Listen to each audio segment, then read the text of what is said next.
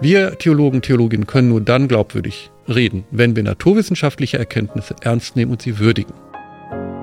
Wir können nur dann glaubwürdig von der Schöpfung reden, wenn wir hören, was Verhaltensbiologen, Evolutionsbiologen oder Ökologen sagen. Die Bibel spricht im zweiten, in der zweiten Schöpfungserzählung davon, dass Adam, bevor die Eva überhaupt ins Spiel kommt, die Tiere benennen soll. Die bleiben übrigens im Garten Eden. Nur der Mensch muss raus, weil die Tiere niemals schuldig werden. Tiere haben an der Stelle auch keine Moral. Also, wenn der Löwe das Zebra reißt, wird er nicht schuldig.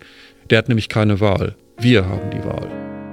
Wenn wir eine Theologie, eine Anthropologie und eine Ethik, die bislang äh, den Tieren und der Natur den Rücken zugedreht haben, einmal umkehren, dann gibt es zunächst mal vielleicht einen, Sch einen Schrecken, weil ich das als gläubiger Mensch vielleicht bisher überhaupt noch nicht getan habe. Da ist ein Gott, der den Menschen erlöst und sowas alles und den Menschen mit einer unsterblichen Seele ausgestattet hat. Was ist, wenn ich jetzt die Tiere dazu nehme? Heute würden wir wahrscheinlich sagen, nehmt mal die niedlichen und die nützlichen mit. Nein, hier haben wir die Weisheit. Wir brauchen auch die uns stechen. Wir brauchen auch die, die wir eklig finden. Ohne die geht die Erde tatsächlich mit Verlaub den Bach runter.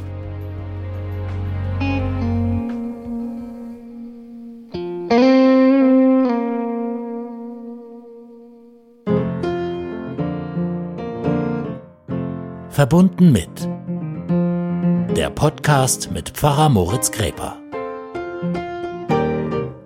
Wir sind heute verbunden mit Rainer Hagenkort. Herr Hagenkort ist katholischer Priester und promovierter Biologe. Er leitet das ITZ, das ist das Institut für Theologische Zoologie in Münster, das er auch selber mit begründet hat. Die Biologie hat ihn als Menschen und als Theologen nachhaltig verändert. Mit ihm zu sprechen ist ein wenig, wie ich es mir vorstelle, sich mit Greta Thunberg zu unterhalten. Rainer Hagenkort ist nämlich ein Mahner für die Umwelt und für die Tiere, fast wie ein Prophet. Er kämpft gegen eine menschenzentrierte Sicht auf die Dinge und für eine Theologie, die alles berücksichtigt, was lebt, wie die Arche Noah. Mit Herrn Hagenkort spreche ich über die Schönheit von Begegnungen mit den Eseln, die zu seinem Institut gehören. Wie ein Inuit im Zoo Münster die Elefanten zu sich rief, wie katastrophisch die Effekte von industrieller Fleischproduktion sind und warum aus theologischer Sicht Engagement für Tiere und die Umwelt nicht nur politisch, sondern auch sehr spirituell ist.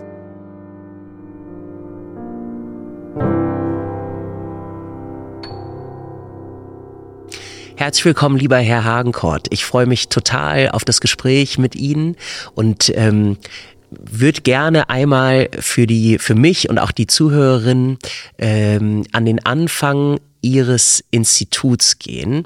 Ähm, und zwar ist ja meine erste Begegnung mit dem Institut für Theologische Zoologie ähm, gewesen, Kontakt zu Bärbel Wartenberg-Potter, ehemalige Bischöfin aus der Nordkirche, ähm, heute emeritierte Bischöfin und Aktivistin für Ökotheologie.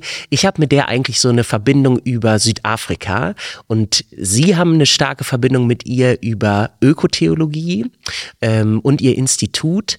Und äh, Bärbel Wartenberg-Potter hatte sowas wie ein Bekehrungserlebnis bei der Gründungsveranstaltung ihres Instituts. Können Sie das vielleicht noch einmal erzählen? Gerne, um das vorwegzunehmen, waren es Elefanten mhm. im Elefantenhaus hier im Zoo in Münster und eine Musik und damit verbunden jemand, der eine ganz besondere Weise und Form der Musik ins Leben gerufen hat, ein Inuit mit Namen Anangagak, der Vertreter der Inuit bei den Vereinten Nationen mhm. war. Und auch er war dann zugegen bei der Eröffnung des Instituts. Und ähm, eine weitere sehr bedeutende und große Frau, nämlich Jane Goodall, die mhm. große Primatologin und UNO-Friedensbotschafterin, die im Schloss zu Münster eine für mich sehr bewegende und auch bedeutende Rede gehalten hat. Hier kommt schon mal das erste tierlich-tierische ins Spiel. Wer Jane mal erlebt hat, der weiß auch, dass sie sehr schnell den Ruf eines Schimpansen imitiert. Mhm. Und das hat sie im Schloss auch getan. Da lacht niemand. Mhm. Da lacht niemand. Weil sofort deutlich wird, sie hat hier eine Sprache gelernt. Und, das, das, ist nichts Kindisches da ist nichts oder so. Kindisches dran, da ist auch keine Lächerlichmachung dabei. Da wird auch nicht nachgeäfft, sondern da, hast, da höre ich eine Dame, die über 20 Jahre sich ähm, im Urwald in Tansania sich voll und ganz eingelassen hat auf das Leben unserer nächsten Verwandten. Und das ist der erste ganz wichtige Punkt in ihrem Leben, dass sie Bahnbrechendes zutage gefördert hat, Anfang der 60er Jahre des letzten Jahrhunderts.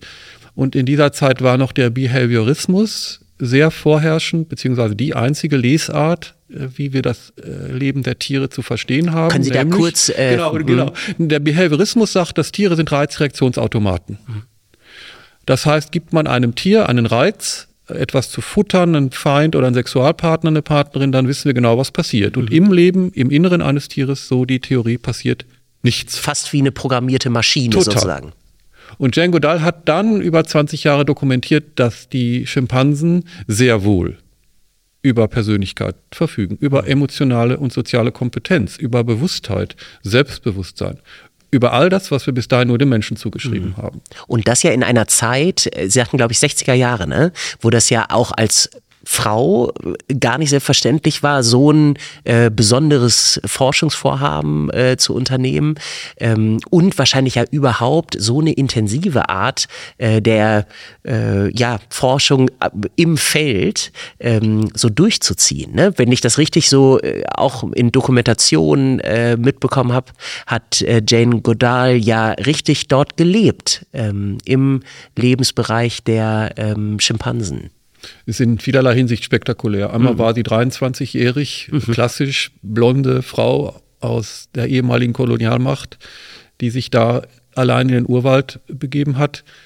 Ähm, und danach kann ich auch noch sagen, sie war 87, da waren dann die Forschungsergebnisse für sie so einigermaßen gefasst. 1987 sagt sie, habe sie sich mit anderen Wissenschaftlerinnen und Wissenschaftlern die auch mit den anderen großen Menschenaffen arbeiten, getroffen. Und da war ganz klar, wenn die Entwaldung und die Verwüstung der Lebensräume weitergeht, wird es in 30 Jahren womöglich keine wildlebenden Schimpansen, Orang-Utans und Bonobos geben. Ähm, und danach ist sie Umweltaktivistin geworden, hat das Jane Goodall Institut gegründet, das weltweit aktiv ist und sie wurde auch sehr schnell UNO-Friedensbotschafterin. Nochmal kurz zurück. Man hat heute, würde man, heute gibt es Wissenschaftlerinnen und Wissenschaftler, die Jane Goodall vorwerfen, dass sie viel zu stark in die Population der Schimpansen eingegriffen, eingegriffen hätte. hat. Also sie die Tiere im Grunde auch sich äh, in gewisser Weise abhängig gemacht hat. Ich würde ihr das in keiner Weise übel nehmen. Denn sie hat Unfassbares zutage gefördert. Und auch nochmal ein wichtiger Punkt, sie hat auch nach etwa zwei, drei Jahren etwas erlebt, was sie völlig sprachlos gemacht hat und was für sie ein riesiger Schock war. Sie hat nämlich gesehen, dass eine Schimpansengruppe die andere ausgelöscht hat. Mhm. Die haben regelrecht Krieg geführt. Mhm. Und das war für sie ein Riesenschock. Und sie sagt dann, aber so wird deutlich, dass sie uns sehr nah sind. Mhm. So. Von Jane Goodall ähm, kommt eine, ich würde es heute eine bestimmte Hermeneutik ähm, also eine Art des Verstehens, eine Art kann man des Verstehens, wie mhm. wir Natur und Tiere und uns in alledem verstehen, gelernt. Und zwar, das ist so die Methodik oder Hermeneutik der zwei Fenster. Mhm. Sie beschreibt das in ihrer Biografie, eine sehr beeindruckende Lebensgeschichte. Grund zur Hoffnung heißt das Buch sehr lesenswert. Überhaupt finde ich, sind viele auch Dokumentationen, die es gibt. Auch Netflix hat, glaube ich, eine Dokumentation über Jane Goodall und das Institut auch. Die sind alle sehr empfehlenswert, ja, finde ich. Ja. Wer da noch nicht so Berührung mit hat, gibt auch ein sehr schönes Kinderbuch, was meine Kinder schon über Jane Goodall haben. Ja. Und sie beschreibt eine Situation. Sie hat den Tod ihres Mannes zu verarbeiten. Der Tod hat sie natürlich sehr umgeworfen und sie sagt, sie sei dann in den Wald gegangen in Tansania, im Gombe Nationalpark und diesmal eben nicht, um die Schimpansen zu beobachten. Und sie beschreibt, wie sie mehr und mehr unter einem Baum sitzend eins wurde mit der Natur. Also das plötzlich war nur noch das Wehen des Windes und das Tropfen des Wassers und der Ruf der Schimpansen in der Nähe für sie, die Wirklichkeit und das eigene Ich war aufgelöst. Mhm. Und dann sagt sie, bislang habe sie die Natur und die Tiere immer durch das Fenster der Naturwissenschaften beobachtet und angeschaut. Und hier sei ihr ein zweites aufgegangen, nämlich der großen Mystiker und Mystikerinnen der Weltreligion. Mhm. Und das ist auch unsere, vom Institut her, und Bärbel ist da auch ganz nah natürlich dran, Bärbel Wartenberg-Potter, unsere Hermeneutik geworden. Mhm. Das ist auch das Besondere auch des Instituts für Theologische Zoologie, dass wir auf der einen Seite sehr akribisch und genau ähm, auch naturwissenschaftlich arbeiten, beziehungsweise wir arbeiten ja, ich arbeite nicht mehr akribisch naturwissenschaftlich, sondern ich nehme zur Kenntnis. Ich studiere das, was wir gerade sagen können. Ökologische Situationen, verhaltensbiologische Daten, letztlich geht es um das Evolutionsparadigma, also dass wir alle Gewordene sind. Und dieses Wissen, dieses naturwissenschaftliche Wissen in einen Dialog bringen mit dem, was wir aus den Theologien sagen können, über eine angemessene Weise des Menschen in der Natur unterwegs zu sein. Mhm. Und jetzt zitiere ich meinen großen Diplom-Doktorvater mhm. Johann Baptist Metz, der sein letztes Buch Mystik der geöffneten Augen genannt hat. Und jetzt sind wir wieder bei so einer besonderen Stelle, weil Johann Baptist Metz und Bärbel Wartenberg-Potter sehr stark unterwegs waren, gemeinsam, mhm.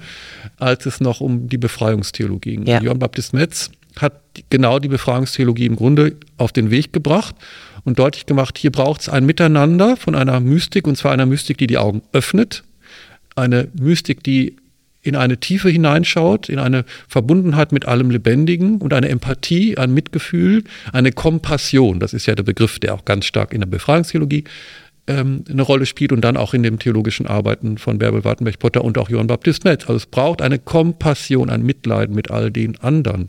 Und daraus und nicht nur mit Menschen. Das kommt gleich. Äh, ja, ja. Äh, das ist, äh, Vielleicht müsste man ganz kurz für so die Nicht-Theologinnen und Theologen zur Befreiungstheologie nur noch ein Stichwort sagen. Das ist im Grunde eine theologische Bewegung, auch eine, vielleicht sogar eine ganze theologische Hermeneutik-Verstehensweise, ähm, dass äh, die Marginalisierten und die Unterprivilegierten eigentlich ins Zentrum der ähm, theologischen Betrachtung gehören und dass es nicht darum geht, elitäre Strukturen zu stützen, sondern äh, Theologie eigentlich ähm, diejenigen, die befreit, die unterdrückt sind oder befreien sollte. Ganz stark in Lateinamerika, ähm, also man kann sagen eine emanzipatorische Art äh, der Theologie letztlich ein Paradigmenwechsel. Ja. Also ich komme aus der katholischen Kirche und das hat ja, bei uns kommt dann noch das Zweite Vatikanum hinzu. Auch da ähm, spielt die Befreiungsziele eine große Rolle und ihr Paradigmenwechsel heißt, sich ganz klar auf die Seite der Armen ja. zu stellen.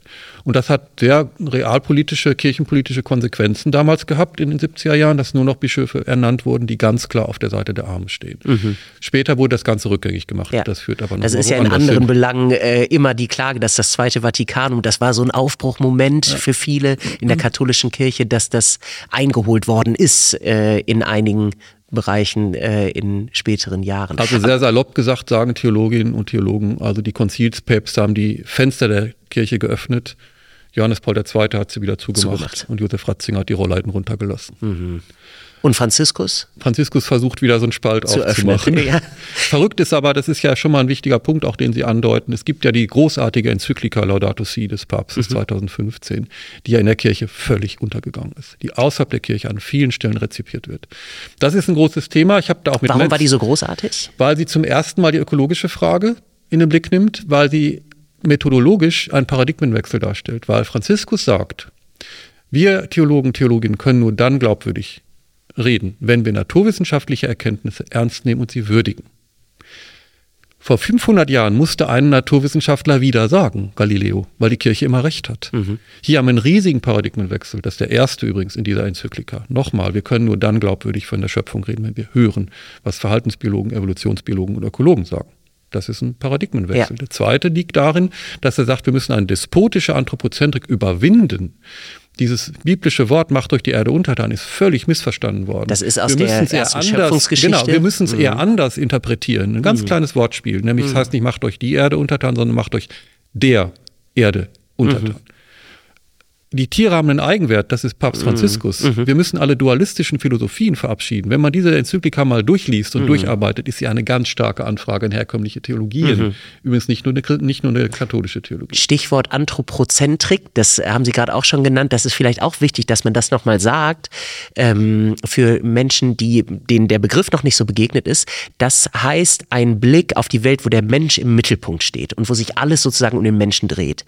Und man könnte, wenn man die Schöpfungsgeschichte Geschichte liest und die Auslegungsgeschichte hört, äh, gewinnt man den Eindruck, es ging immer um den Menschen, der Mensch als die Krone in Anführungszeichen der Schöpfung. Und dieses äh, Zitat, was Sie sagen, macht euch die Erde äh, untertan, ähm, eine lange Lesart, das eben alles dem Menschen dient, kann man vielleicht sagen. Und dass erst jetzt Laudato Si und andere Bewegungen ähm, das umdeuten. Und ich finde, ich glaube, für die heute aufwachsende Generation, die äh, zum großen Teil ja auch sehr ökologisch bewegt ist und bewusst ist, ähm, ist das wahrscheinlich auch ganz klar, das kann ja gar nicht sein, äh, dass da äh, der Mensch äh, äh das Maß aller Dinge ist, weil wir sehen, wozu das führt mhm. äh, auf dieser Erde. Vielleicht äh, ähm, können wir nochmal, wir haben jetzt schon so einen schönen, und das finde ich auch prima hier im Gespräch, Umweg erstmal genommen, noch einmal zurückkommen auf diesen Tag im Zoo bei der Gründung des ITZs. Also Sie hatten schon erzählt, ähm, dass da ein Inuit war, der Vertreter der Inuit bei den Vereinten Nationen. Es hat was mit Musik und mit Elefanten zu tun. Was hat Bärbel Wartenberg-Potter damals dann sozusagen so beeindruckt, dass sie ähm, danach eine ökotheologische Streiterin geworden ist? Wir hatten die Freude, nach der feierlichen Eröffnung im Schloss noch im Zoo zu Gast sein zu dürfen äh, über den damaligen Zoodirektor Jörg Adler, der auch im Kuratorium ist. Und der hatte dann im Elefantenhaus ein, eine wunderbare äh, Situation geschaffen. Wir haben da vegetarisch dreigängig gespeist. Es waren so 70 Leute da und wir haben eben neben den Elefanten gesessen. Und irgendwann kam Anangagak und brachte ein großes Instrument mit Fell bespannenes, muss man sich vorstellen, wie so ein Tambourin, aber mhm. sehr groß. Er brachte das mit und hat gesagt, jetzt seien Sie mal alle ganz still, ich werde jetzt einen Gesang der Inuit intonieren. Und dann fing er auch damit an und dann haben wir alle schon sehr, sehr berührt das aufgenommen, ein ganz tiefer Gesang, sehr archaisch. Also man hörte förmlich die Walrosse und Wale in diesem Gesang auch gewürdigt. Und dann kamen die Elefanten in die Nähe und zwei von ihnen haben dann auch ihre Rüssel noch ineinander gelegt und haben sich fast im Takt zur Musik bewegt. Mhm. Und das war unfassbar berührend. Und das war, so sagt Bärbel Wartenberg-Potter, das auch so ihr, Be ihr, Bekehrungserlebnis. Also, weil wenn ich dem nachgehe oder wenn wir dieser, dieser äh, Weise der Kommunikation einmal nachgehen, dann ist es ja erstmal sehr spektakulär. Sehr spektakulär. Dass da ein Gesang von Menschen, die in der Nähe des, der Polarregion oder eben in der Polarregion leben, dass ein solcher Gesang bei Elefanten, die im südlichen Afrika leben, Resonanz erzeugt. Und wenn ich dem nachgehe, dann komme ich an einen Punkt, an dem ich sage, der Gesang der Inuit hat ja den Gesang der Tiere, den Klang der Natur als Grundlage. Und hier steht eine ganz große indigene, man kann das auch Indigenialität mhm. nennen, wird gerade in der Philosophie diskutiert. Was haben die indigenen Völker nicht für eine grandiose grandiose Genialität, weil sie sich immer als Teil der Natur verstehen. Und dass es gilt, die Natur zu lesen mit allen Also im Sinnen. Grunde immer dieses Fenster hatten, was Jane Goodall entdeckt hat, als sie in Tansania unter dem Baum saß und eins wurde äh, äh in ihrem Verständnis, ist vielleicht das, ne? Diese Schön, dass Sie das dazulegen. Genau darum geht es ja. Jetzt sind wir auch schon auf einer Spur, in der es um eine Frage der, der Anthropozentrik geht. Noch. Nur an dieser Stelle nochmal diese Weise der Kommunikation, die ja von einer ganz tiefen Wertschätzung der Natur und den Tieren gegenüber geprägt ist, sich berühren zu lassen. Die zweite Frage ist, wie kommunizieren wir denn? Und sind wir tatsächlich die Einzigen, die kommunizieren? Offensichtlich nicht. Man kann sogar sehr kritisch sagen, dass alles um uns herum kommuniziert, und zwar mit allen Sinnen. Jede Biene kommuniziert mit einer Lindenblüte. Wir wissen spätestens seit Wohlleben auch, dass unterirdisch alles mit allem kommunizieren über. Das ist der Förster, Pilz, der. Genau, der Förster, der ja deutlich äh, sagt, dass wir haben ein World Wood Web. Also mhm. das ist ja eine Anspielung an das World, World Wide, Wide Web. Web. Das heißt, World Wood Web heißt, alle Bäume dieser Welt kommunizieren miteinander. Und zwar nicht nur oberhalb der Erde, sondern auch unterhalb der Erde. Also nochmal, alles kommuniziert mit allem ist eine unfassbare Anmaßung des Menschen zu sagen, nur wir kommunizieren sinnvoll. Das ist mit Verlaub völliger Unsinn. So. Also auch hier schon mal eine erste Anfrage, wie kommunizieren wir? Wie ist unsere Sprache? Äh, müssen wir nicht viel stärker auch wahrnehmen, dass wir über unseren Leib kommunizieren, dass wir unsere, unsere Weise der Kommunikation auch mit den Pflanzen und den Tieren viel mehr würdigen. Also endlich uns raus, nicht mehr rausnehmen aus dem Gesamt der Natur, sondern uns, wie ein Phänomenologe, also ein Philosoph sagt, wir sind Fleisch im Fleisch der Welt. Da klingen übrigens auch schon sehr starke theologische Begriffe Total, ja. an. Also das ist auch für Bärbel, für mich allerdings auch natürlich was. Allerdings für mich war das auch umwerfend, dieses Ereignis im Schloss ähm, da kriegt man auch beim Zuhören, ist man, also bin ich berührt und äh, kriegt Gänsehaut, wenn man sich die mhm. Szene ähm, so vorstellt. Ja, weil es fast ja, sowas kennt man aus dem Film vielleicht, äh, dass so Kommunikation gelingt zwischen Menschen und äh, äh Tieren. Ähm, aber das so mitzuerleben, ja, Vielleicht kommen wir gleich noch auf ein für mich sehr wichtiges Feld, nämlich das der tiergestützten Arbeit. Mhm. TGI nennt man das, tiergestützte Intervention.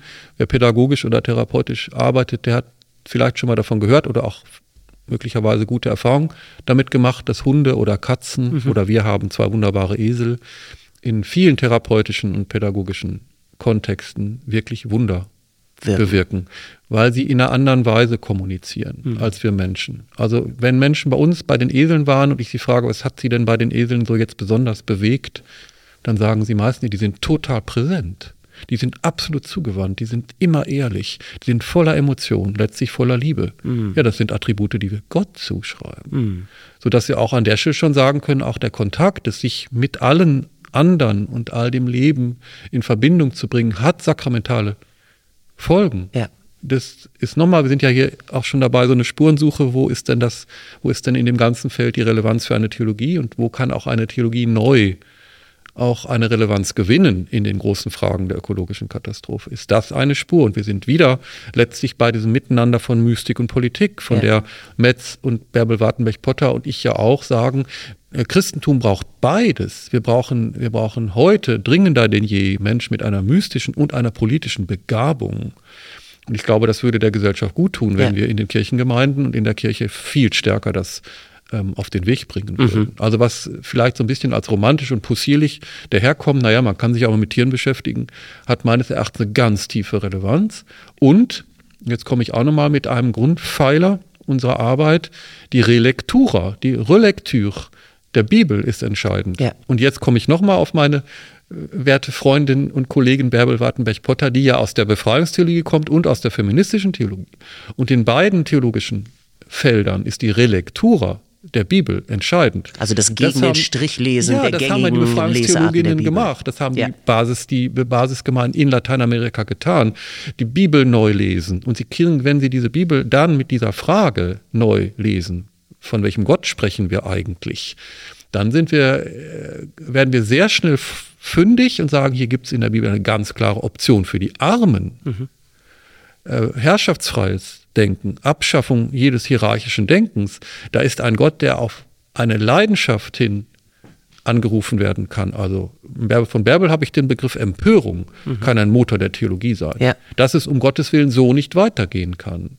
Und was wir befreiungstheologisch wahrnehmen können, können wir auch in der feministischen Theologie wahrnehmen. Seit 20, 30 Jahren ja tun das Kolleginnen, die die Bibel jetzt mit der Brille der feministischen Lesart ja. zur Kenntnis nehmen. Auch da werden sie fündig.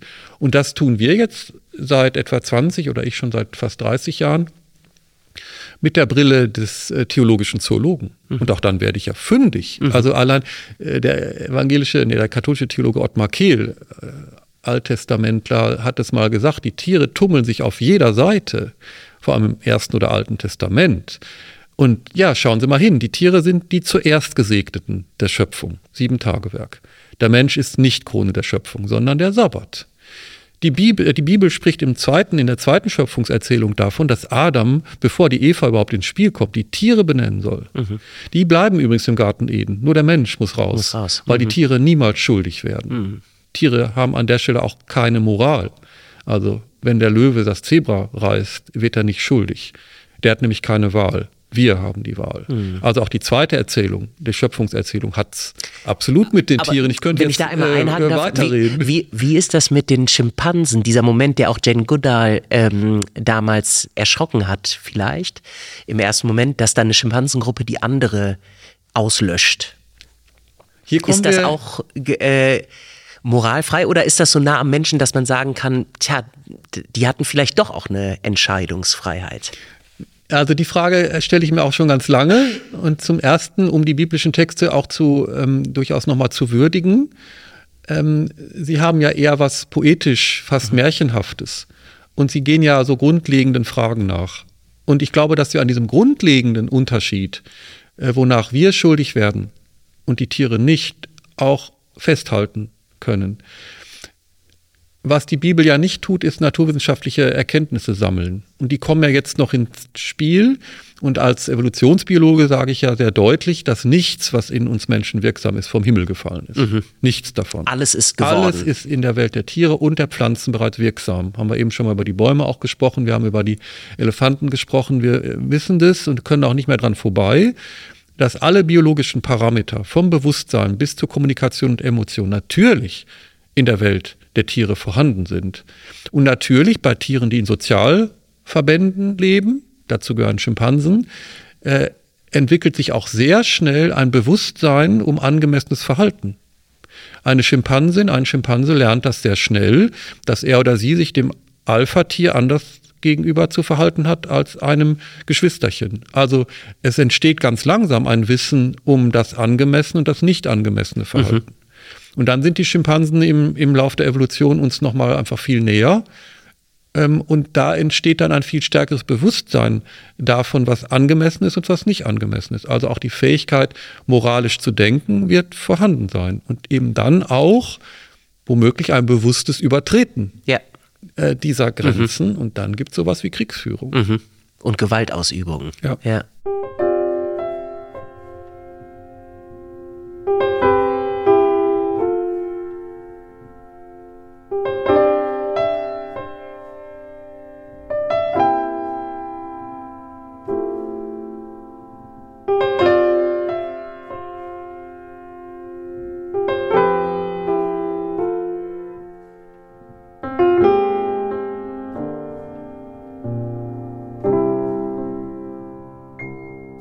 Eine Rückfrage nochmal zur äh, Bibel. Ähm, ich bin von Hause aus Neutestamentler, wenn man es so sagen kann.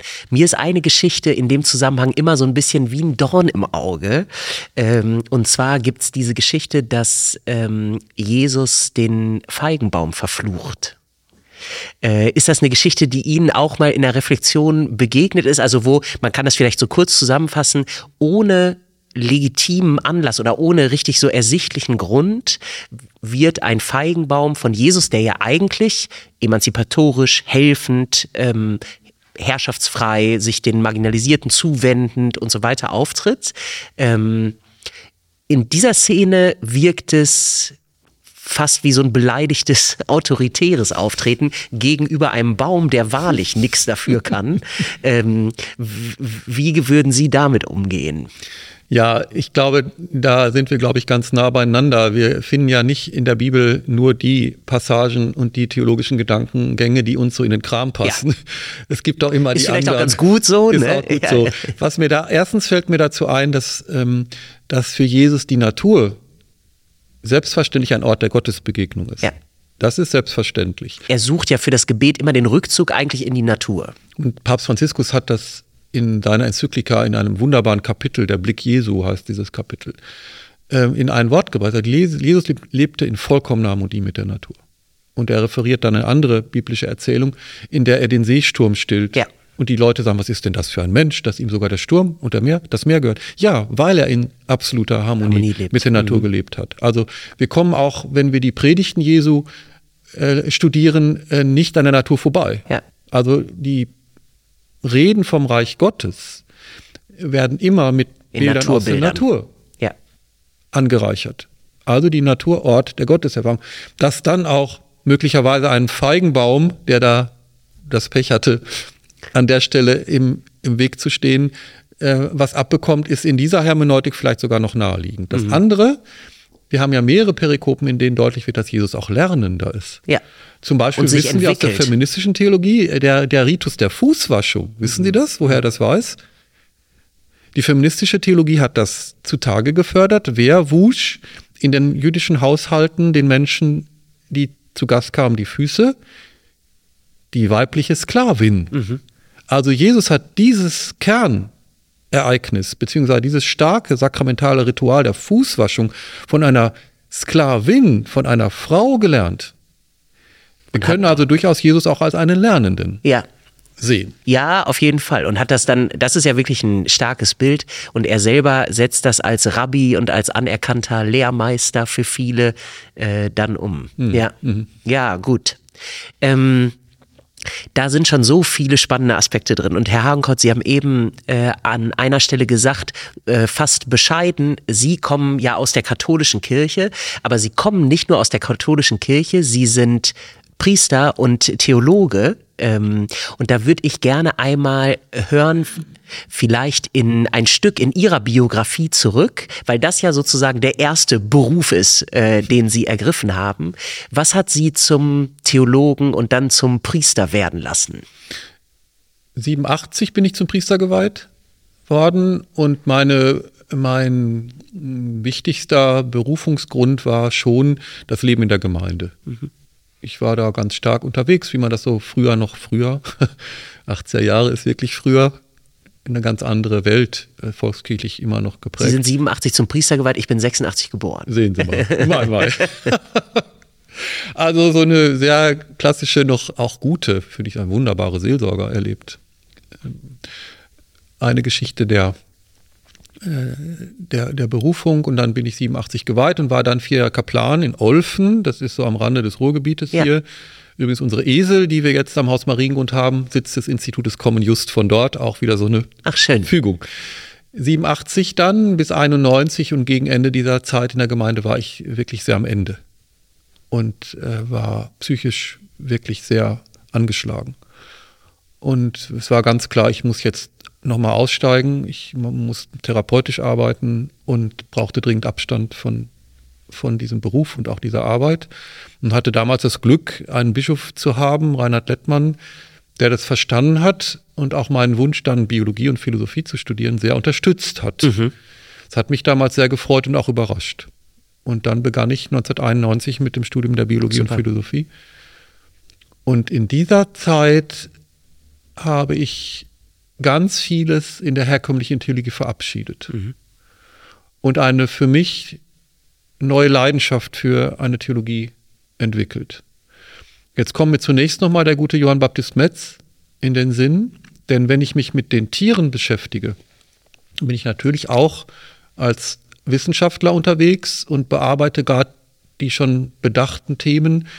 Wenn es also so ist, dass der Mensch nicht vom Himmel gefallen ist, sondern dass wir aufs engste verwandt sind mit alledem, was ist denn dann von einem anthropozentrischen Denken zu halten? Was ist denn dann von einer Theologie zu halten, die den Mensch, Menschen exklusiv als Gesprächspartner und Bündnispartner Gottes beschreibt? Mit Verlaub, mit einer solchen Theologie kann ich überhaupt nichts mehr anfangen. Mhm.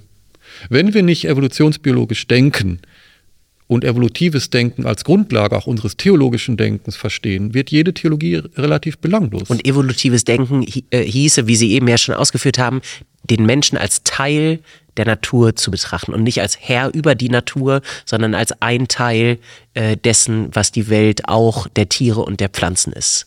Und um das dazuzulegen, natürlich sind wir nochmal rausgenommen aus alledem aufgrund unserer äh, kulturellen Evolution, mhm. nicht aufgrund unserer biologischen Evolution. Und damit kommt uns eben doch eine Sonderrolle zu. Aber eine besondere Verantwortung Ethik. wahrscheinlich. Wie letztlich, wenn ich im, im, im Zoo vor den Gorillas stehe, äh, dann wird mir das immer sehr bewusst. Denn dann kann ich mich sehen. Wir sehen uns in den Gorillas, weil wir vor einigen hunderttausend Jahren ähnlich ausgesehen haben. Wir sehen uns mhm. in alledem. Nur, was uns unterscheidet von den Gorillas, ist, dass sie nicht verantwortlich sind für den Regenwald im Kongo-Brazzaville, sondern ausschließlich wir. Ja. Und damit bin ich in einem zweiten Bereich, der mich sehr beschäftigt und auch wichtig geworden ist in dieser Zeit des äh, Biologiestudiums, nämlich ähm, die Nutztiere, die mhm. sogenannten Nutztiere in den Blick zu nehmen. Und mir ist damals aufgefallen, das hat sich in der Kirche fast nicht verändert, dass in allen Hochglanzbroschüren der Kirchen sehr wohl von Bewahrung der Schöpfung die Rede ist. Die Tiere tauchen auf keiner Stelle mhm. auf.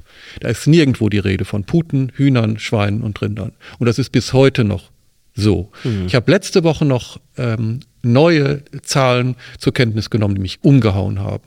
Ich weiß nicht, ob Sie das wissen. Ich stelle Ihnen mal die Frage. Es wurde berechnet prozentual, wenn man die Zahl der Wirbeltiere auf der Erde anschaut.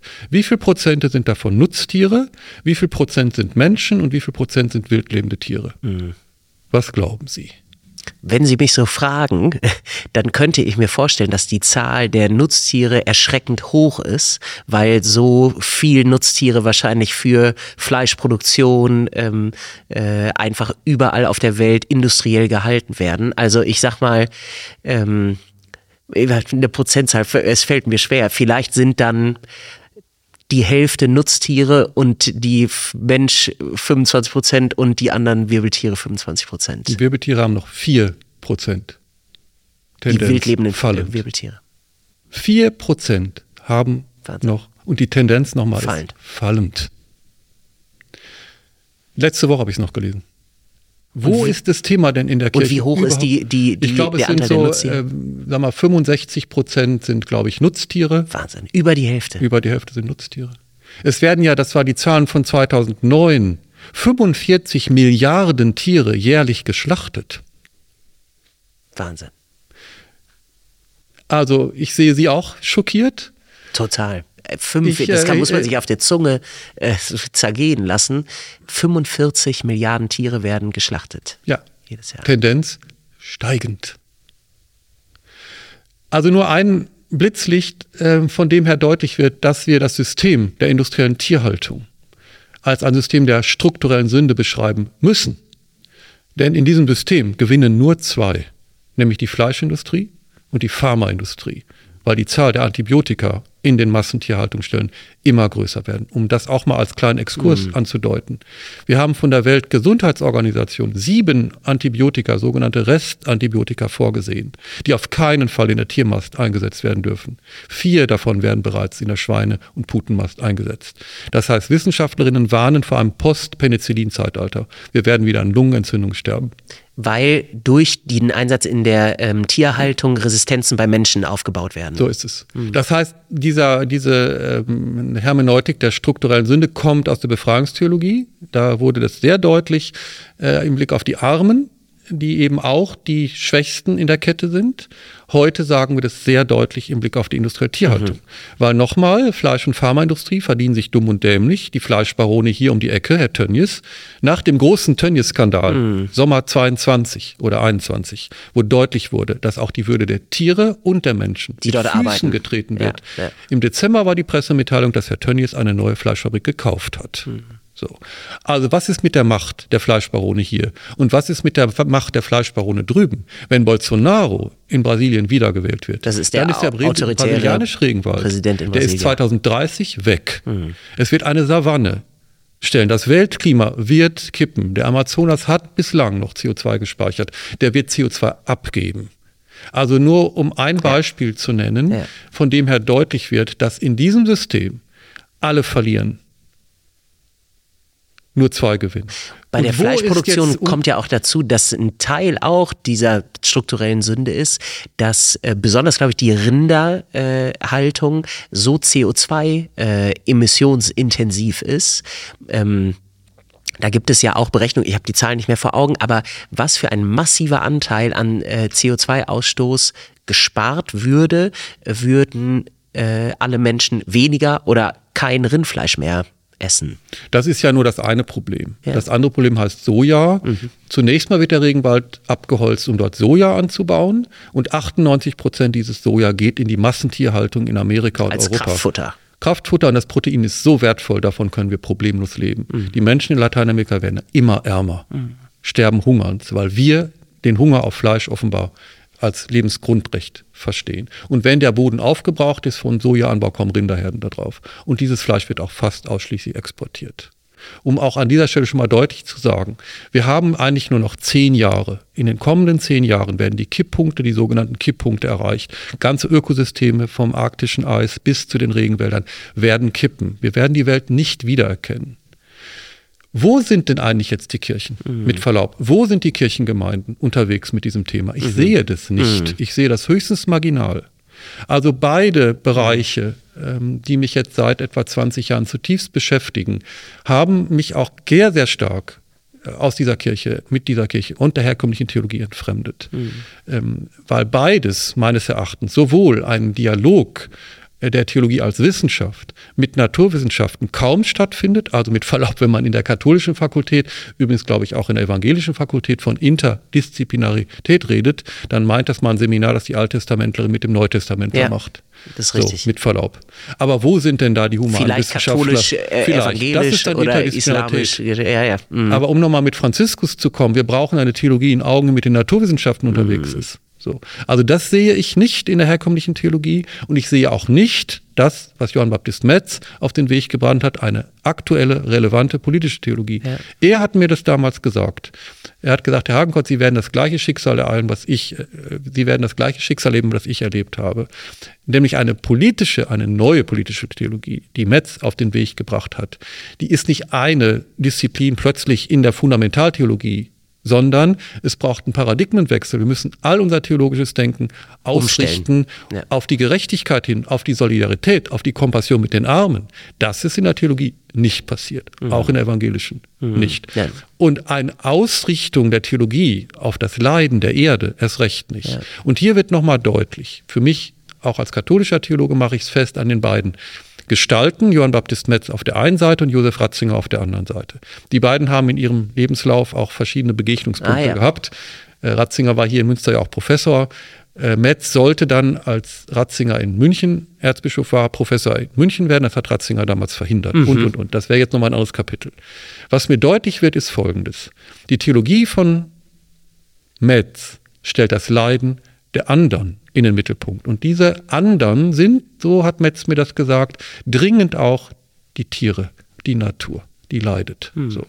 In der Theologie von Ratzinger steht das Seelenheil des einzelnen Menschen, und zwar exklusiv im Mittelpunkt. Und alle Seelsorge ist daraufhin ausgerichtet. Also reine Anthropozentrik. Absolut. Und an diese Theologie ist das Leiden der anderen in keiner Weise anschlussfähig. Darum komme ich an den Punkt zu sagen, diese herkömmliche Theologie hat keine Relevanz mehr in den großen Fragen. Und schauen Sie mal, was in der katholischen Kirche Und auch abgeht. keine gerade. Glaubwürdigkeit. Nein, hat für nichts mehr, mit Verlaub, für nichts mehr.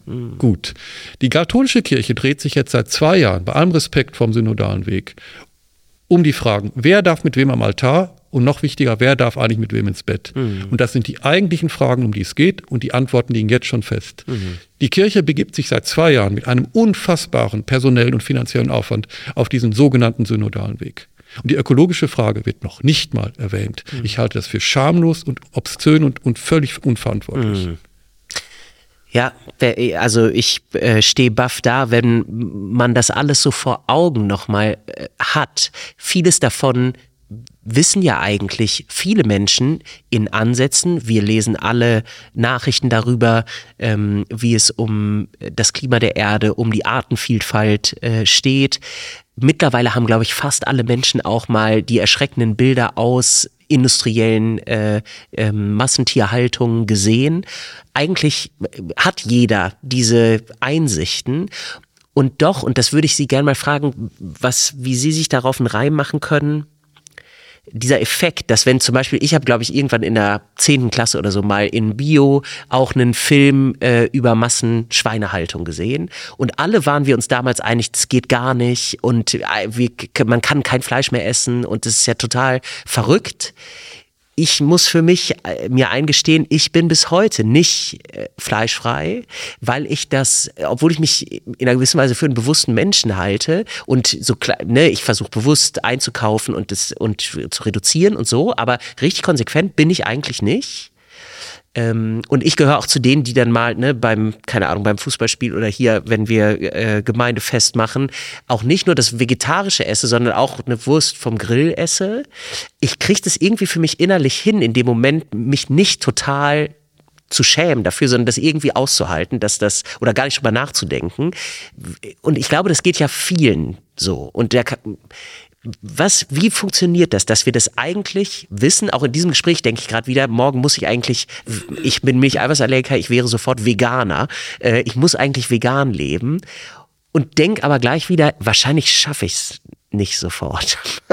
Ist das nur Kleinmut oder wie, warum können wir, sag ich mal, wir Menschen das so, dass wir in vielerlei Hinsichten wissen, was richtig ist und uns doch widersprüchlich dazu verhalten? Der Begriff ist ja kognitive Dissonanz, der kommt so aus der Soziologie. Also kognitive Dissonanz, wir wissen es, wie Sie es auch gerade beschreiben, was angemessen ist und was nicht, und wir schaffen es doch nicht. Da sagen manche, ja, wir haben eben das Gehirn eines äh, Neandertalers noch und der hat es nicht raus, äh, darüber nachzudenken, was wohl in zehn Jahren ist. Das, und das, ohne das zu entschuldigen, unser Verhalten, ist es wohl so, weil wir es uns nicht vorstellen können, wie die Erde in zehn Jahren aussieht. Also so ein bisschen dieses Motto nach uns die Sinnflut, mhm. ein Stichwort für, für gleich, würde ja, ich sagen. Ja. So. Ich selber habe über zehn Jahre äh, oder länger auch gebraucht, um dann wirklich dezidiert eine vegetarische Lebenskultur zu entwickeln. Ich müsste eigentlich auch vegan leben, aber so weit bin ich auch noch nicht, mhm. um zu sagen, dass es immer ein Prozess ist. Mir hilft auf der einen Seite, mich ganz stark mit dieser Thematik zu beschäftigen und es auch als ein Thema für mich als gottsuchenden Menschen mhm. zu verstehen. Das als spirituelles ich, Thema. Für mich ist es kein Nebenthema mehr. Mhm. So die herkömmliche Theologie sieht aber das ganze Thema Ernährung als ein Nebenthema. Es ist nicht relevant. Die Theologie ist nicht eine Theologie, so habe ich das mal äh, formuliert, eine Theologie, die sich auf das Tier hin, auf die mehr als menschliche Welt hin ausrichtet. Keine Theologie mit dem Gesicht zum Tier, sondern mit dem Rücken zum Tier. Mhm. Und wer so groß geworden ist, für den kommt das Thema auch überhaupt erstmal nicht äh, auf, auf den Tisch und auch nicht in, in den Kopf hinein. So. Was ich erlebe in den letzten Jahren, Gott sei Dank gibt es Fridays for Future. Mhm. Gott sei Dank tut sich das Thema jetzt ganz stark auf in der Gesellschaft. Also was heute möglich ist, hätte ich vor fünf Jahren nicht für möglich ja. gehalten. Bis dahin, dass die großen, auf Fleisch produzierenden Firmen wie Rügenwalder im Moment das meiste Geld verdienen mit veganer Ernährung. Ja. Hätte ich mir vor fünf Jahren nicht vorstellen können. Ich bin seit über zehn Jahren in der Lehre. Vor fünf Jahren noch mussten sich die vegan lebenden Studierenden vor den anderen rechtfertigen. Ja. Heute ist genau andersrum. Ist völlig Natürlich kann man sagen, wir leben hier in einer Bubble, aber wir leben nicht in einer Bubble. Gott sei Dank lebe ich in einer Bubble, äh, möchte ich mal sagen, in der wir viele Menschen oder ich viele Menschen erleben, die sich mit den Fragen beschäftigen. Ja. Ich bin lieber in einer solchen Bubble ja. als in einer Bubble, in der die Menschen. Es ist hier, ich bin noch groß geworden als Milchallergiker, bewegen. wo es ein Riesending war, Milchersatzprodukte irgendwie im Reformhaus zu bekommen. Und heute gibt's überall Hafermilch, in jedem Café äh, gibt's äh, Cappuccino mit Hafermilch äh, und so weiter. Das finde ich auch prima und auch, dass es doch ähm, an vielen Stellen ähm, die fleischfreie Variante des Essens nicht mehr nur die ist für die fünf, die eben fleischfrei leben, sondern vielleicht sogar gefühlt oft die, die die meisten nehmen.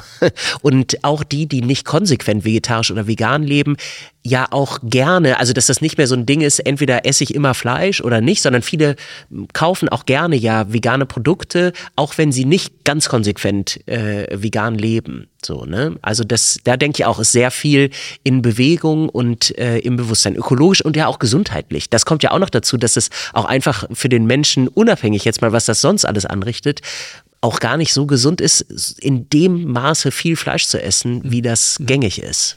Also einmal nochmal ein, ein Plädoyer für eine reichhaltige, fantasievolle vegetarische Küche. Das habe ich dann auch langsam entdeckt und deswegen fehlt mir das Fleisch auch nicht mehr.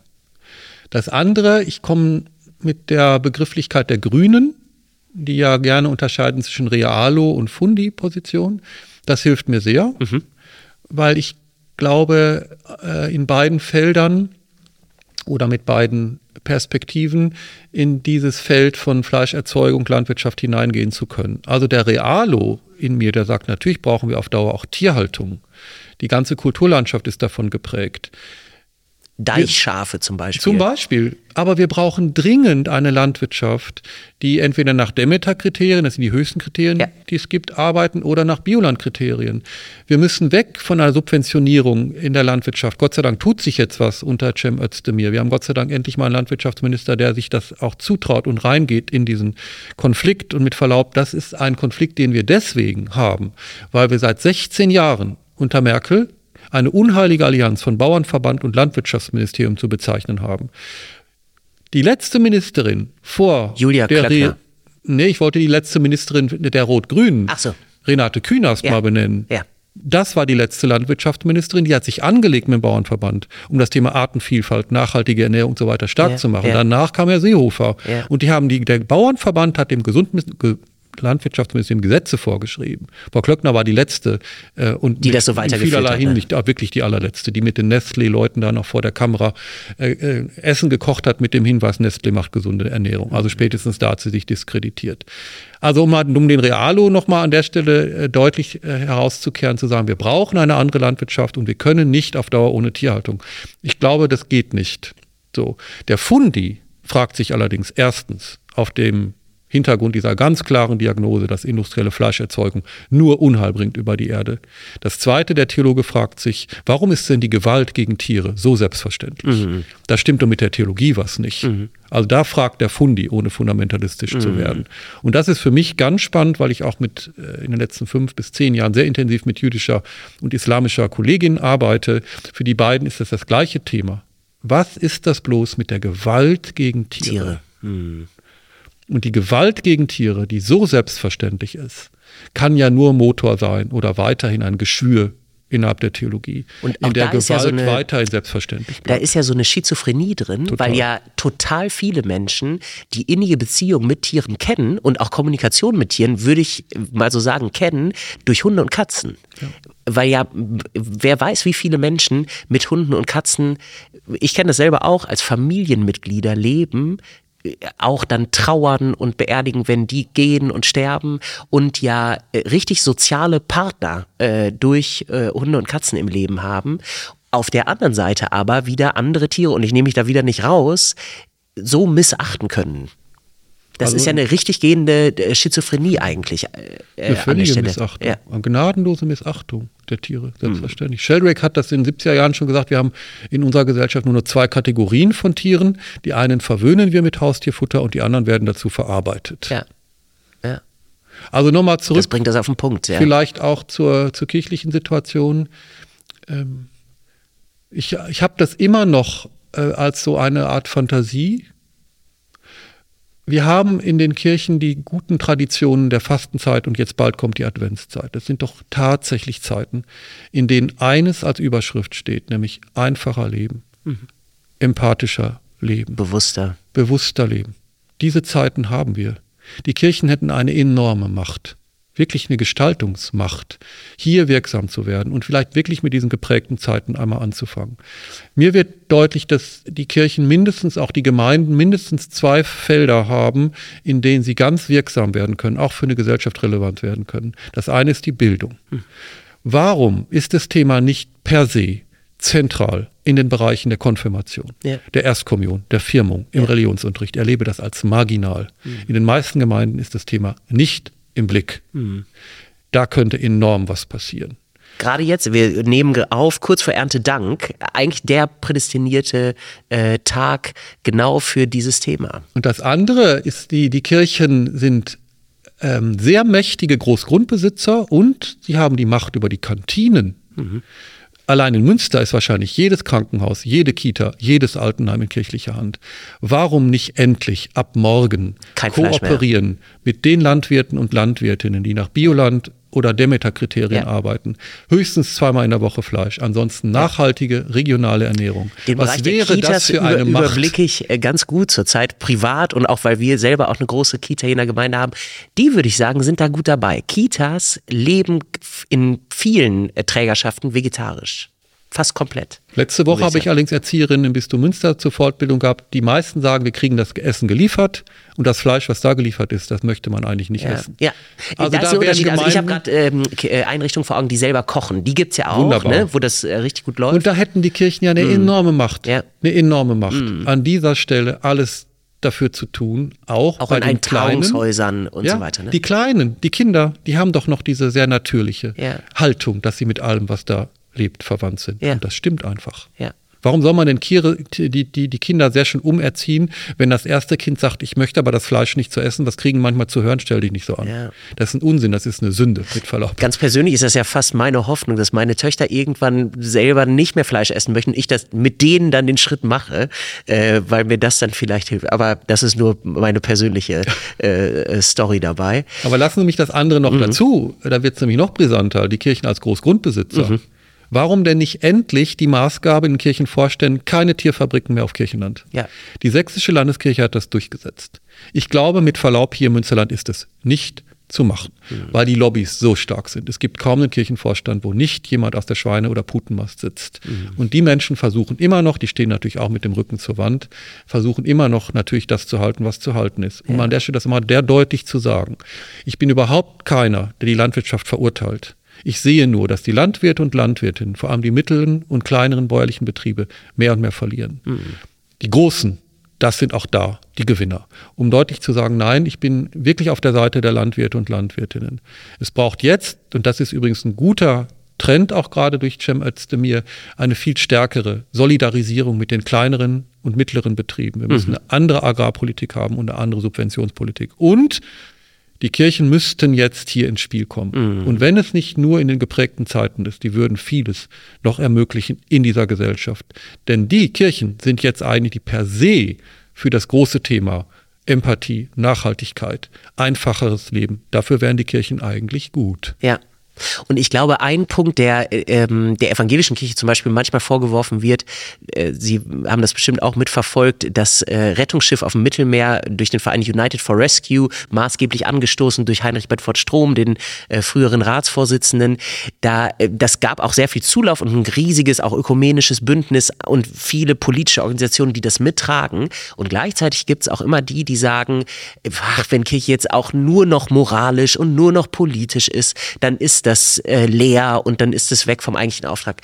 Aber sie verstehe ich ja so und das finde ich inspiriert richtig, dass das so tief verwurzelt ist eigentlich in der Spiritualität, in der biblischen Tradition und so verwurzelt in der Theologie, anders über Natur und Schöpfung nachzudenken, als wir es bisher tun, dass das gar nicht ähm, das moralische Zeigefinger erheben sein muss, sondern eigentlich eine Rückbesinnung einfach auf eine andere, paradigmatisch andere Theologie, nicht ohne Tiere, nicht ohne die Schöpfung, sondern mit denen zusammen und den Menschen eben als Teil der Natur und als gleichwertigen Teil der äh, Schöpfung anerkennt.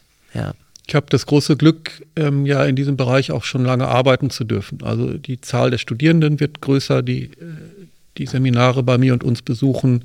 Es kommen immer mehr Erzieherinnen und Erzieher und ich arbeite eben mit dieser, mit dieser Ansage, ähm, wenn wir eine Theologie, eine Anthropologie und eine Ethik, die bislang äh, den Tieren und der Natur den Rücken zugedreht haben, einmal umkehren und bei unserem theologischen Denken, also an welchen Gott will ich denn eigentlich glauben? Bei unserer anthropologischen Frage, wie verstehe ich mich als Mensch in der gesamten Natur, und bei der ethischen Frage, wie will ich denn leben, uns der Natur zuwenden, gibt es zunächst mal vielleicht einen, Schrecken, weil ich das als gläubiger Mensch vielleicht bisher überhaupt noch nicht getan mhm. habe. Da ist ein Gott, der den Menschen erlöst und sowas alles und den Menschen mit einer unsterblichen Seele ausgestattet hat. Was ist, wenn ich jetzt die Tiere dazu nehme? Mhm. Was ist mit meinem Selbstverständnis, wenn ich mich als jemand, der von der Erde genommene ist, äh, verstehe, hm. äh, gewordener verstehe, verwandt mit all dem, ja. da ist? Was ver verändert sich da in meinem Selbstwertgefühl? Und was verändert sich dann noch in meinem alltäglichen ethischen Verhalten, wenn ich die Tiere, die Natur, auch die Nutztiere und all das in den Blick nehme? Mhm. Vielleicht nach einem Schock eine ganz große Bereicherung. Mhm. Und darauf setze ich. Also eine, eine Katastrophenpädagogik macht wenig Sinn. Ja. Sondern es macht nur. nur. es lähmt nur, ja. es macht nur Sinn, wenn ich, ähm, jetzt werde ich sehr biblisch, mit Träumen oder Visionen arbeite. Ja. Ich habe im letzten Sommer äh, von Julie C. das Buch Unter Menschen mhm. gelesen. Und sie hat an einer Stelle, sagt sie das sehr deutlich, bei allem Respekt vor Greta Thunberg. Da geht es ganz kurz bei Untermenschen geht es um eine, glaube ich, eine Großstädterin, die aufs Land zieht. Genau. Was Julie C. ja selber auch gemacht also hat. Ne? Ihr Partner ist sehr diesem apokalyptischen Denken ja. Äh, verfallen und diesem apokalyptischen Denken kommt dann auch eine Greta Thunberg mit diesem äh, großen Satz vor der UNO, how dare you? Wie ja. könnt ihr es wagen? Wie wagt In es? den Blick. Ja. Und da sagt sie, ja, sie findet es großartig, nur sie wolle lieber das I Have a Dream mhm. von Martin Luther King hören. Mhm. Wir brauchen Visionen. Ja. Und da sind wir als Theologen und Theologinnen ja gut ausgestattet mit unseren Visionen vom Garten Eden oder von der Arche Noah. Vom Reich oder Gottes. für Jesus, der für den die Natur Ort der Gotteserfahrung ist. Ja. Also wir haben da ganz viel auch in unserem Repertoire als Theologen und Theologinnen, das wir sehr stark einbringen können. Und ich mache wirklich die Erfahrung, dass das bei Studierenden und vielen, die mit diesen Themen umgehen, sehr wirksam ist, um die Hoffnung zu stärken. Ja. Super. Das äh, nehme ich auch für mich als Theologen und als Pastor hier in der Gemeinde und in der Bildungs- und Jugendarbeit, die ich mit verantworten darf, ähm, mit. Das ist, das hat ja auch was Ermutigendes und äh, nach vorne Schauendes. Ja, absolut. Ähm, wir waren eben in Ihrer Biografie nochmal an dem Punkt, als Sie begonnen hatten, Philosophie und Biologie zu studieren. Das haben Sie dann ja auch nicht nur studiert, sondern Sie haben auch wissenschaftlich äh, da auch promoviert ähm, und haben da ja wahrscheinlich, Sie hatten das schon beschrieben, wie das Ihr theologisches Denken komplett verändert hat. Und wie kam es dann zu dieser Vision äh, für das ITZ, ein Institut für theologische Zoologie? Wie, das hat ja auch was Visionäres. Ähm, und ich bin mir sicher, dass nicht jeder sofort begeistert gesagt hat, Mensch, das klingt gut, haben wir äh, also endlich, sondern dass ja bestimmt da auch viele waren, die gesagt haben, was ist das denn? Brauchen wir das? Ähm, wie ging das? Das war so nach meiner Promotion 2004 nahmen die äh, Vortragsanfragen immer mehr zu. Und dann habe ich äh, Anton Rotzetter, leider inzwischen verstorben, ein Theologe aus der Schweiz, nochmal intensiver kennengelernt, der auch in der Schweiz sehr viel mit dem Thema unterwegs war. Äh, darüber nochmal mich ausgetauscht und dann war irgendwann klar, wenn wir jetzt warten, bis irgendeine Hochschule oder ein Bildungswerk auf die Idee kommt, die beiden Disziplinen Theologie und Zoologie zu verbinden, dann warten wir wahrscheinlich ewig. Also lass es uns doch jetzt mal auf den Weg bringen. Lass uns doch mal ein Institut gründen. Und dann habe ich mich mit, ich habe ja zwei Doktorväter, ein Theologe und ein Verhaltensbiologe, mit denen mich mal beschäftigt oder auseinandergesetzt, auch über den Begriff nachgedacht. Und die haben beide gesagt, das ist sehr stimmig. Also wenn wir jetzt von einer Theologie der Tiere reden oder so weiter, das ist nicht angemessen. Lass uns doch wirklich theologische Zoologie sagen, mhm. erstens, weil es eine Anspielung ist an eine theologische Anthropologie. Mhm. Und da lacht dann auch niemand, weil das sogenannte christliche Menschenbild, also die theologische Sicht auf den Menschen, selbstverständlich ist und auch sehr schnell deutlich wird, dass eine theologische Sicht auf die mehr als menschliche Welt oder die, das Zoon heißt ja das Lebendige. Mhm ähm, also das, nicht nur die Tiere, genau, sondern das Lebendige. Zoon, griechisch das Lebendige. Mhm. Wir brauchen eine Theologie, die das Lebendige als Ganzes würdigt. Ein Punkt. Der zweite Punkt ist, dass hier wirklich beide Disziplinen, eine wissenschaftliche Theologie und eine Zoologie in Augenhöhe sich begegnen. Lass uns das auch so nennen, vielleicht auch so ein bisschen als so ein Stolperstein. Mhm weil es viele ja immer noch zum Lachen bringt. Mhm. Also lass ja, es uns mal ich tun. Ich muss ganz ehrlich sagen, dass mein erster Impuls auch bei dem Namen war so ein bisschen, okay, es klingt fast so ein bisschen spinnert und so so ungewöhnlich, dass äh, ja, aber wahrscheinlich, weil es eben äh, also noch nie so etwas gab. Heute denke ich manchmal, so ist es mit der Theologie. Man lacht darüber, ja. wenn diese Theologie sich tatsächlich mit was beschäftigt? Hm. Mit dem Lebendigen? Hm. Hä? Theologie beschäftigt sich doch auf keinen Fall mit dem Lebendigen. Der Lebendige ist ja auch ein Gottesname sogar. Und ja. trotzdem gucken sich mit Verlaub auch mal eine kirchliche Theologie an, ja, die klar. ausschließlich auf den Menschen ausgerichtet ist. Ja. Eine Theologie, in der das Lebendige sowohl im Menschen als auch um ihn herum keine Rolle spielt. Und also darum lachen ja auch die meisten. Aber ich muss ganz schnell sagen, ganz schnell, wenn man dann hört, also dann beeindrucken natürlich auch Namen Jane Goodall und, äh, an, und auch die äh, Gründungsveranstaltung und was sie alles für tolle Sachen machen dann kam auch bei mir schnell, wow, das ist, das klingt ziemlich beeindruckend und äh, klingt sehr innovativ und mutig und wichtig und eigentlich verrückt, dass das nicht mehr im Zentrum steht. Genau, es ist verrückt. Es bleibt auch in dem Sinne verrückt. Ich erzähle die Geschichte gerne noch weiter. Also Anton hat äh, uns dann auch sehr dabei geholfen, nach der Gründung des Instituts eine Anbindung zu schaffen an die PTH, das ist Philosophisch-Theologische Philosophisch Hochschule, Hochschule, der mhm. Äh, damals Nahe des Franziskus-Hospitals. Ja, jetzt nicht mehr, die sind jetzt im Kapuzinerkloster ah, okay. angekommen. Ähm, jedenfalls ist Anton Rotzetter der Gründervater der, der, ehemaligen, der ehemaligen Hochschule der äh, Kapuziner und, Theolo Kapuziner und Franziskaner Hochschule am Hörst, an der Hörsterstraße. Also diese Hochschule hat Anton damals gegründet und hat dann auch dafür gesorgt, dass das ITZ ein An-Institut an diese Hochschule mhm. geworden ist, um auch nach außen hin erstens deutlich zu machen, weil die PTH eine kirchlich unstaatlich anerkannte Hochschule ist, dass es sich hier um wissenschaftlich fundierte Arbeit ja.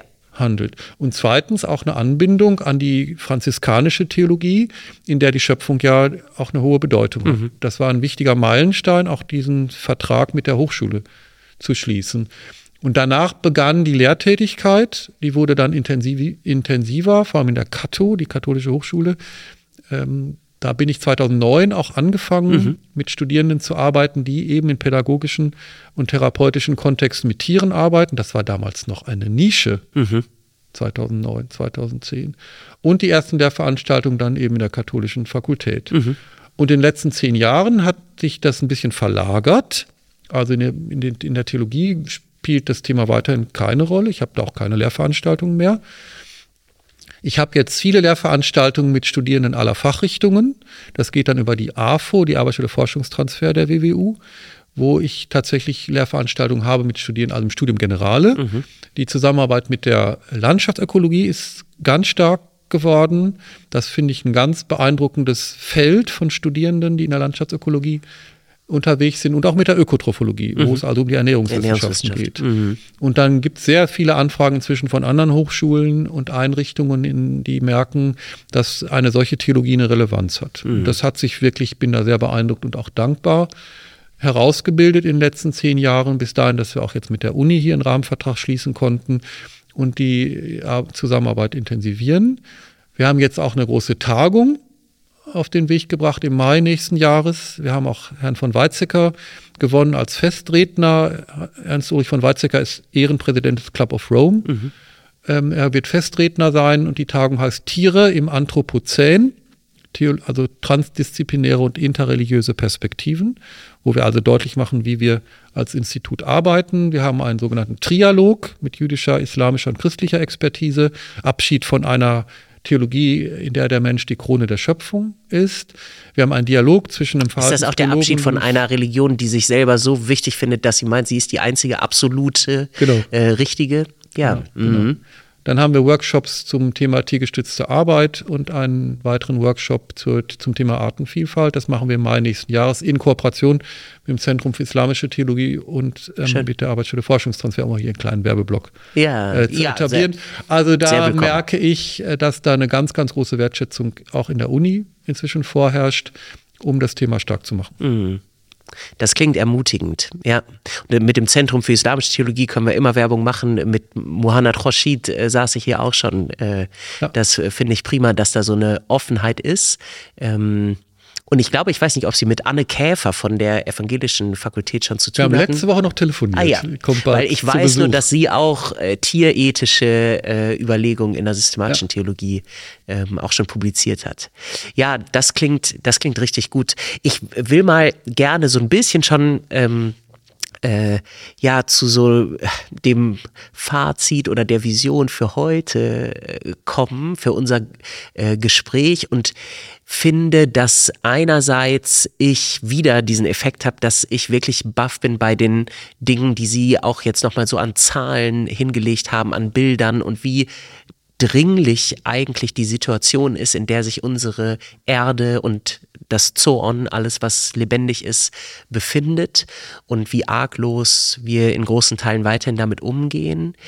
Jetzt ist es ja gerade gefühlt so, dass der fürchterliche Krieg in der Ukraine so einen großen Schock wiederum ausgelöst hat, dass manch anderes Thema gerade, also das war mit der Pandemie so, aber auch andere Themen, ähm, äh, ja, so fast ähm, überschattet sind, weil dieser Schreck, dass so etwas wieder passieren kann in unserer Gegenwart, gerade noch konkreter und viel größer äh, ist für viele oder viel näher ähm, als dieser Schreck ähm, des äh, was Sie sagten, diese zehn Jahre, die eigentlich noch da sind, äh, wo wir Kipppunkte erreichen werden, wenn es so weitergeht, die unumkehrbar sind.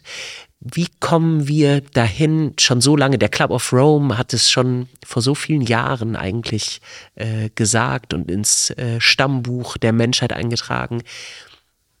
Was ist es, was wir doch tun können, dass die Kirchen, aber auch die Gesellschaft mehr ins Handeln kommt, mehr ins Selbstverständliche beim Umgang mit Ressourcen. Ähm, ein bisschen sind wir vielleicht schon auf dem Weg. Fridays for Future gab es noch nicht vor allzu langer Zeit. Da hat sich sicherlich viel getan. Ähm, Sie haben Appelle gerichtet an die Kirchen. Und ich dachte so, wenn das jetzt Menschen hören, gäbe es noch was, was sie noch so vor Augen hätten, was ein Ding wäre, wo wir alle mitmachen können. Das Bild der Arche, mhm.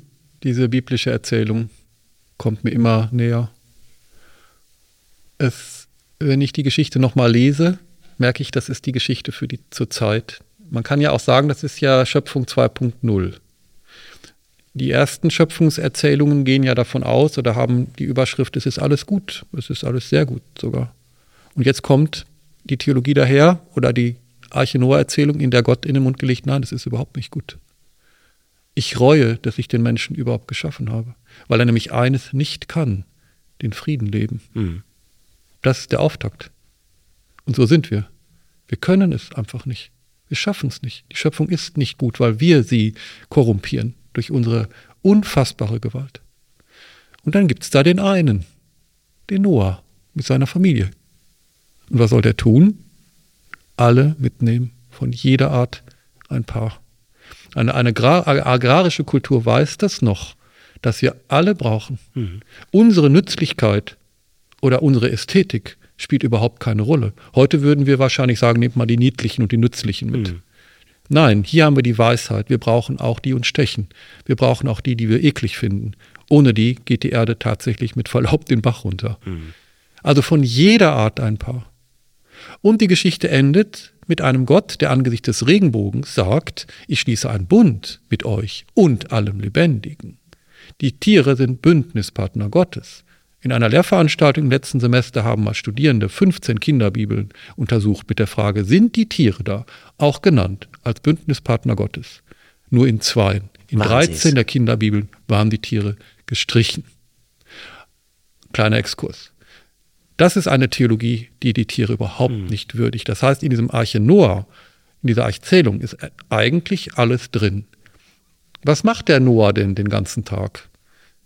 Um in dem Bild zu bleiben, das ist ja ein tiefenpsychologisch angelegtes Bild. Er muss sich mit allen beschäftigen. Er muss dafür sorgen, dass alles miteinander im Frieden leben kann. Eine Theologie, eine Anthropologie, Ethik mit dem Gesicht zum Tier. Das, darum geht's.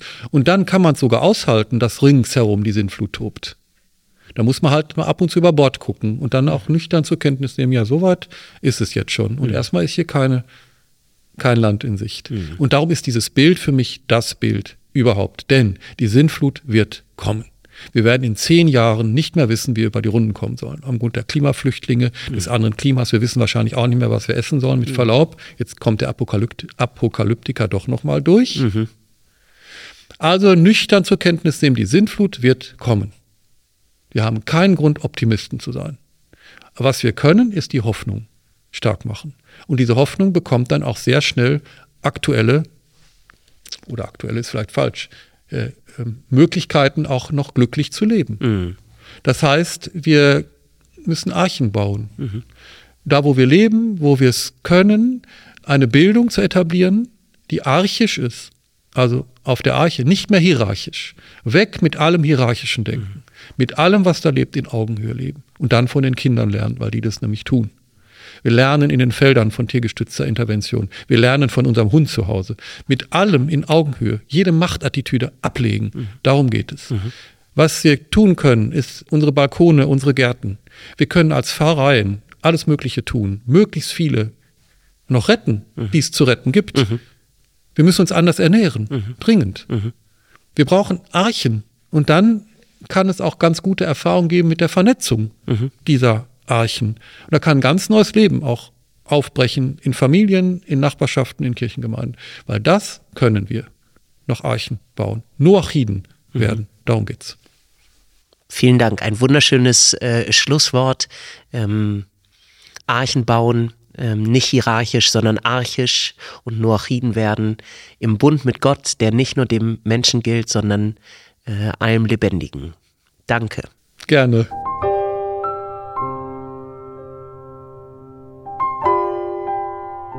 Vielen Dank fürs Zuhören. Und was für ein wunderschönes Bild. Am Ende jedenfalls geht es mir so, dass mir die Arche Noah und die Interpretation, wie Rainer Hagenkott die gerade zuletzt vorgetragen hat, noch im Gedächtnis bleiben wird. Dieser Podcast ist ein Angebot des Jugend- und Bildungswerks im Evangelischen Kirchenkreis Münster. Wird produziert von Lukas Pietzner. Die Stimme im Intro gehört Dennis Mohme. Die Musik stammt von Popkantor Hansi Scharnowski. Und mein Name ist Moritz Greper. Ich wünsche Ihnen alles Gute und sag bis bald.